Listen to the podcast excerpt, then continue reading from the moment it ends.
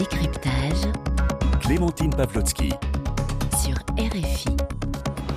Bonsoir à tous et bienvenue dans Décryptage. Les États-Unis s'apprêtent à commémorer jeudi le premier anniversaire de l'assaut du Capitole à Washington. Il y a un an, le 6 janvier 2021, le monde découvrait avec consternation les images d'une démocratie américaine en train de vaciller.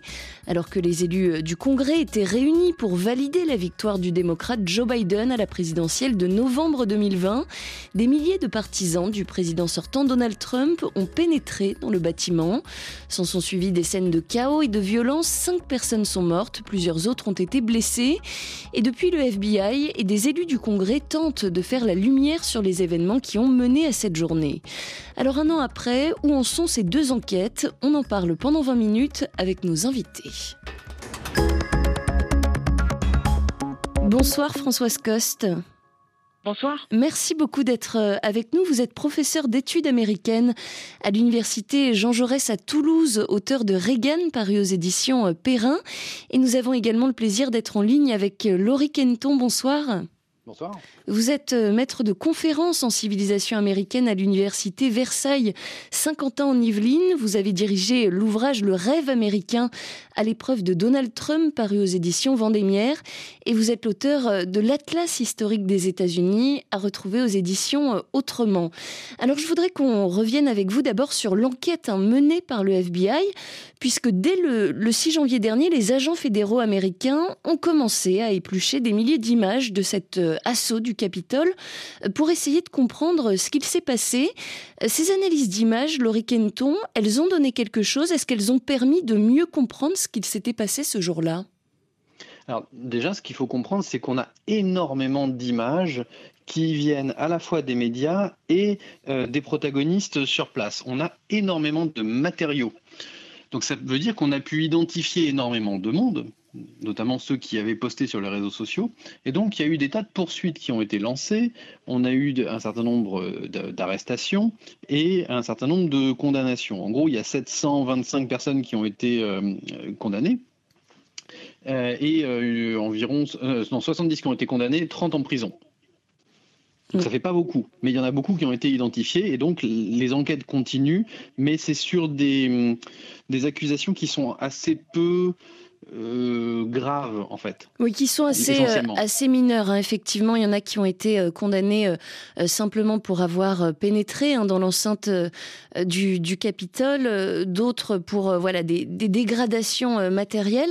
Et bien sûr, une des questions qui reste centrale, c'est la question des instigateurs de cet assaut. Et pour l'instant, les procureurs laissent aux élus du Congrès le soin d'enquêter. Une commission d'enquête a été créée à la Chambre des, des représentants. Euh, Françoise Coste, quelle est la mission de cette commission d'enquête précisément Alors cette commission d'enquête, elle, écrit l'histoire en fait. Euh, elle essaye de reconstituer les événements et comme vous l'avez dit, de trouver les instigateurs, c'est-à-dire d'aller en amont et d'étudier. Donc pas tant comme on l'a dit avec le FBI qui aura des vidéos qui était là ce jour-là, qui est pénétré dans le concret, mais qui a eu cette idée? Sur les réseaux sociaux, qui s'est mobilisé, euh, qui a euh, fait euh, circuler des plans du Congrès, qui a organisé les, trajets pour que ces milliers de gens se retrouvent à Washington. Dans l'entourage de Trump, quels sont les avocats qui ont fourni des justifications pseudo-légales pour, justifier la, non-validation du... Parce que c'était ça le 6 janvier. Le Congrès était en session pour valider le résultat du, du collège électoral après la présidentielle. Donc voilà, c'est vraiment essayer de... de- euh, des archéologues du 6 janvier et de trouver ce qui s'est passé avant dans les semaines, en- entre l'élection de, de début novembre et le 6 janvier. Euh, Laurie Kenton, euh, très concrètement, comment est-ce qu'elle fonctionne cette commission d'enquête et comment est-ce qu'elle se compose? Alors ju- juste une toute petite euh, précision en, en plus, Euh, le- le- la commission d'enquête s'intéresse également au, au rôle de Trump pendant les événements et à ce qu'il a fait et surtout à ce qu'il n'a pas fait et pourquoi. Et on va bien et donc sûr y, pour ça qu'il y a y beaucoup- revenir, donc, oui. Mm, mm. Alors, il y a euh, un, un aspect extrêmement important de la commission, c'est de ne pas paraître partisan. Et donc, il fallait qu'il y ait des républicains dedans. Il y a deux républicains. Ce sont deux républicains qui sont assez notoirement anti-Trump. Donc, euh, officiellement, la commission est bipartisane, ce qui est déjà pas mal. Mais pour les autres républicains, et notamment les Trumpistes, ce sont des faux républicains. Et donc, c'est une manœuvre partisane avec des, euh, des, républicains euh, in name only, donc en d'affichage seulement, qui ne sont pas, qui font pas partie de, des vrais républicains. Mm. Et vous le disiez euh, tout à l'heure, euh, Laurie Kenton, cette commission d'enquête, elle est effectivement chargée de faire la, lumière sur le, rôle de Donald Trump et de ses proches. Euh, Françoise Coste, quels proches de Donald Trump sont aujourd'hui dans la ligne de mire de cette commission d'enquête? Alors, il y a Trump lui-même qui effectivement a semblé plutôt passif pendant l'attaque et a mis beaucoup de temps pour à la fois euh, parler publiquement et demander aux amitiés d'arrêter. Et il y a aussi des, des questions qui subsistent sur le temps que la Maison-Blanche a mis pour euh, solliciter l'aide de la garde nationale, qui a fini par arriver très tard dans l'après-midi pour évacuer le, le Capitole.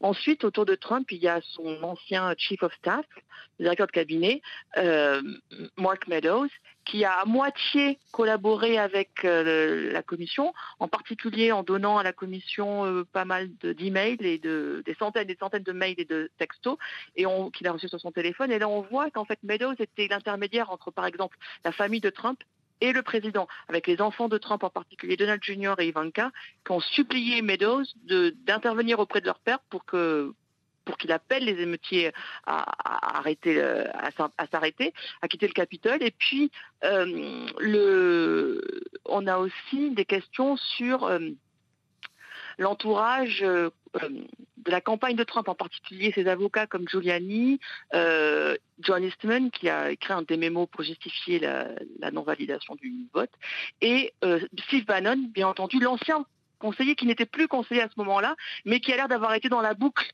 de l'organisation de, la manif du 6 janvier et d'avoir poussé Trump à refuser euh, la validation de l'élection. Voilà, donc c'est tous ces gens-là qui ont été plus ou moins euh, alors, sollicités par le Congrès. Euh, Bannon, lui, a refusé de collaborer. Oui, c'est ça. pour l'instant, globalement, les, proches de l'ancien président Donald Trump se montrent plutôt réticents à, coopérer. du coup, quels sont donc les, pouvoirs, je me tourne vers vous, Laurie Kenton, les pouvoirs précisément de cette commission d'enquête? C'est quoi? C'est simplement de la, compilation d'éléments à charge et ensuite elle a la possibilité de formuler des recommandations, mais seule la justice peut, décider ce qu'elle fera des, éléments qui sont, euh, euh, recueillis, c'est ça?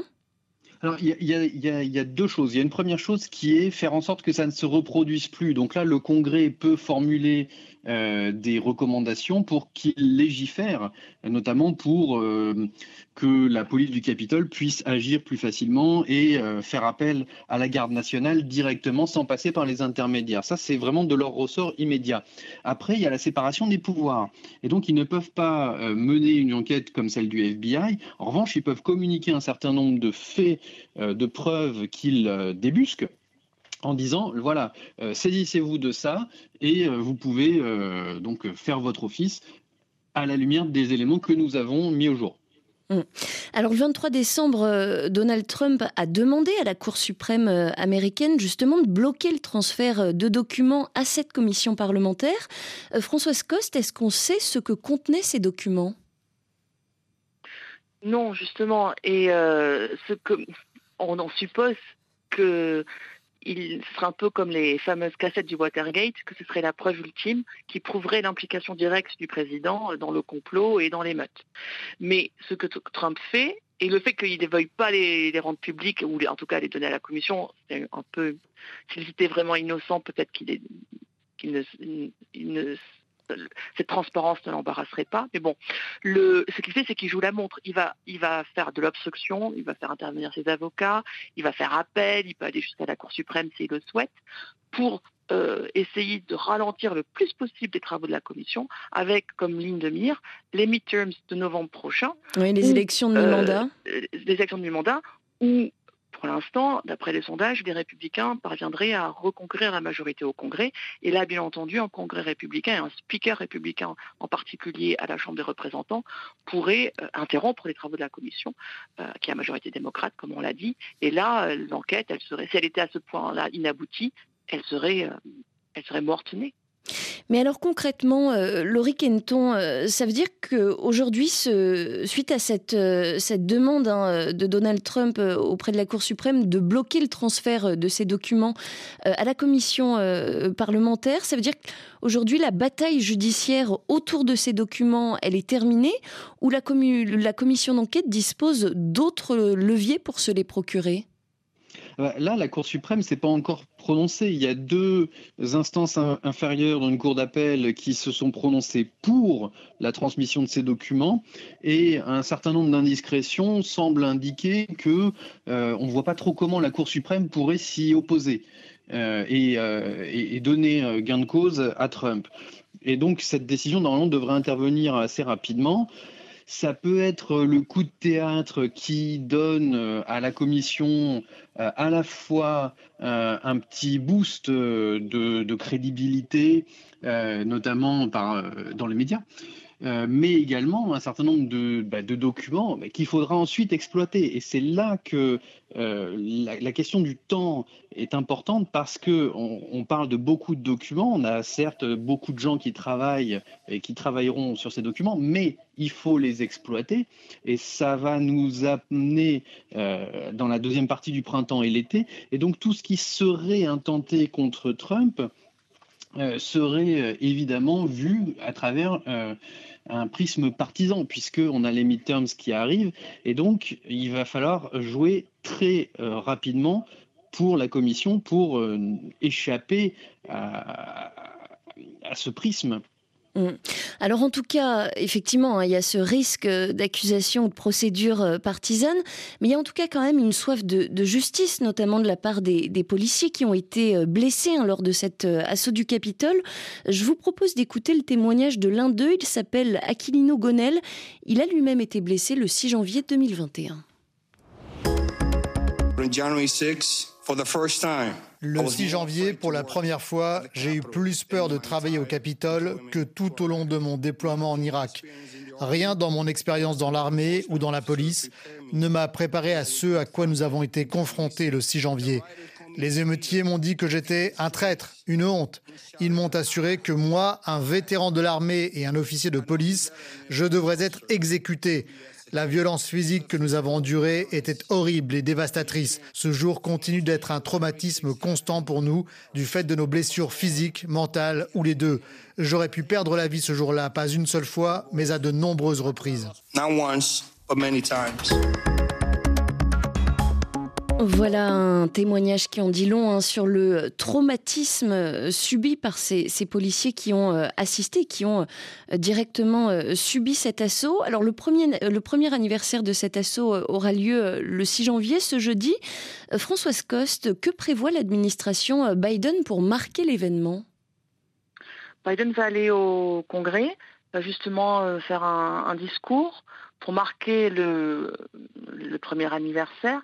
Et je crois que c'est assez nécessaire sur le plan politique parce que Bon, il y a beaucoup de choses qui se passent en ce moment aux États-Unis et j'ai l'impression que la, l'importance historique de ce qui s'est passé le 6 janvier est en train de s'estomper aux États-Unis. Il y a, il y a la crise économique, il y a, il y a le Covid, euh, il y a une grande fatigue aussi après les années Trump de l'hystérisation du politique. Et, et en plus, comme la, elle n'est la commission parlementaire, toutes ces auditions ne sont pas télévisées loin de là, donc on ne peut pas suivre vraiment au jour le jour ces, travaux, on ne sait pas vraiment, sauf si on est vraiment hyper politisé, ce qu'elle découvre au jour le jour, tout n'est pas rendu public de toute façon. Donc je pense que l'intervention de Biden est nécessaire pour un peu insuffler un second souffle à la commission, la crédibiliser aux yeux du public, essayer de la faire travailler un peu plus vite avant ces midterms qui arrivent, euh, parce que là, les démocrates sentent, je pense, une opportunité historique euh, leur échapper de, profiter, c'est terrible, mais d'utiliser de, d'utiliser le 6 janvier pour ouvrir les yeux des Américains sur la fragilité de la démocratie américaine et faire passer aussi d'autres euh, réformes au Congrès que les démocrates euh, soutiennent, mais pour l'instant dans lesquelles ils ont échoué, comme en particulier la protection du droit de vote, en particulier le droit de vote des minorités, puisque tout est lié hein, pour euh, solidifier les bases de la démocratie américaine. Donc je pense que ça va être un des grands thèmes de cette année-là, de, cette année qui s'ouvre, et, sans doute que jeudi, l'intervention de Biden marquera le coup d'envoi. Et on imagine que le ton sera euh, de fait euh, assez euh, solennel. Donald Trump doit lui aussi hein, s'exprimer jeudi depuis sa, propriété en, Floride. Et, lorsqu'il a annoncé sa conférence de presse, il a écrit En attendant, souvenez-vous que l'insurrection a eu lieu le 3 novembre, c'est-à-dire le jour de la présidentielle, présidentielle qu'il clame toujours avoir gagnée. Laurie Kenton, est-ce qu'on doit s'attendre à un discours de la part de Donald Trump, un discours qui serait menaçant pour la, pour la démocratie américaine? On ne sait pas exactement ce qu'il va dire, même s'il est quand même relativement prévisible. Et ce qui est important dans la déclaration de Biden, c'est d'apporter un autre son de cloche. On est dans une guerre des récits qui est assez figée. Hein. Les Trumpistes euh, croient euh, Trump euh, absolument et ceux qui détestent Trump ne croient pas un mot de ce qu'il va dire. Donc il s'agit d'opposer dans les médias un autre récit que celui de la Trumposphère, qui est justement, comme vous disiez, euh, le vrai coup d'État a eu lieu le 3 novembre, le 6 janvier, il ne s'est rien passé, sinon une manifestation pacifique.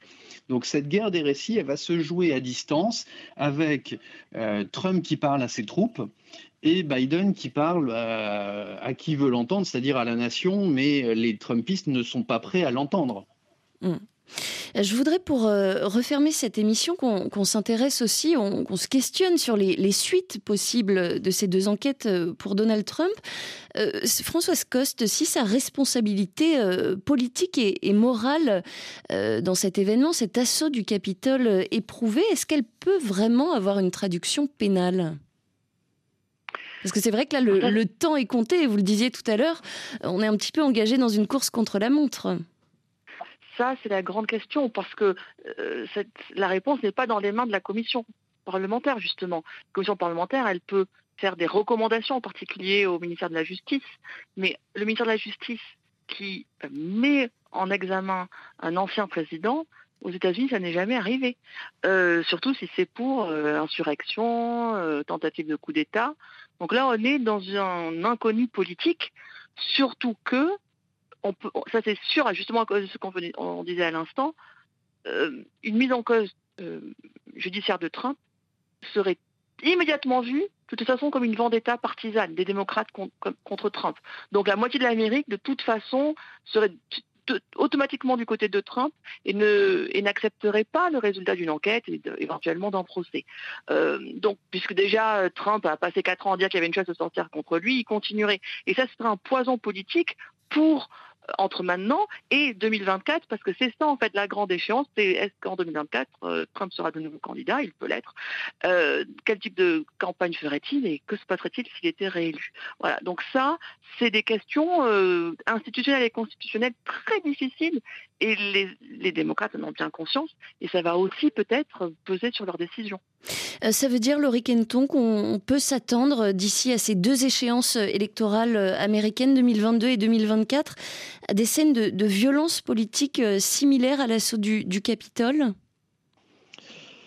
Ça n'est plus impossible. Euh, je pense que les midterms n'ont pas un, retentissement suffisamment national, puisque c'est quand même des élections un peu locales, pour donner lieu à ce genre de, de scène. Et je vois mal, par exemple, euh, des, des, émeutes républicaines si un sénateur euh, démocrate est élu en Géorgie, par exemple, et inversement, si euh, les républicains l'emportent, je vois mal les démocrates prendre d'assaut, le, Capitole du, Michigan, peu importe. ensuite, c'est 2024. Et là, le 6 janvier montre que tout est possible. Merci beaucoup à tous les deux. Laurie Kenton, maître de conférence en civilisation américaine à l'université Versailles-Saint-Quentin en Yvelines, auteur de l'Atlas historique des États-Unis paru aux éditions Autrement et directeur de l'ouvrage Le rêve américain à l'épreuve de Donald Trump paru aux éditions Vendémiaire. Merci beaucoup à vous également, Françoise Coste, professeur d'études américaines à l'université Jean Jaurès à Toulouse et auteur de Reagan paru aux éditions Perrin. C'était le décryptage du jour sur RFI. Priorité